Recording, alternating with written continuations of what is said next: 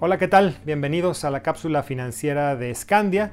Y bueno, cerramos una semana más de recuperación en los mercados eh, con un renovado apetito por instrumentos de riesgo, eh, dejando un poco atrás lo que han sido esas primeras semanas de marzo que fueron tan negativas para todos los mercados. Esta semana en particular tuvimos subidas en los índices accionarios tanto internacionales como acá en México, eh, disminución de tasas, eh, un peso que si bien sigue con mucha volatilidad, vuelve a cerrar por debajo de los 24 pesos eh, por dólar. Y lo que hay detrás de todo esto en general son varias noticias.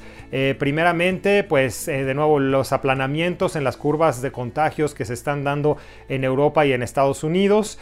adicionalmente, todas las discusiones que se están teniendo también en esas regiones de cómo y cuándo hacer las reaperturas de la economía.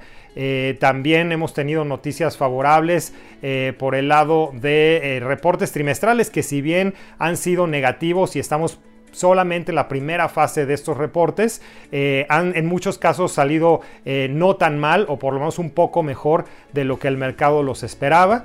Eh, y eh, finalmente también algunas noticias de avances en la parte médica, en la parte de antivirales que podrían estar funcionando bien eh, y que era algo que hasta hace un par de semanas no se tenía tan claro. faltan muchas pruebas claramente, pero también fue un impulso el que dio al mercado.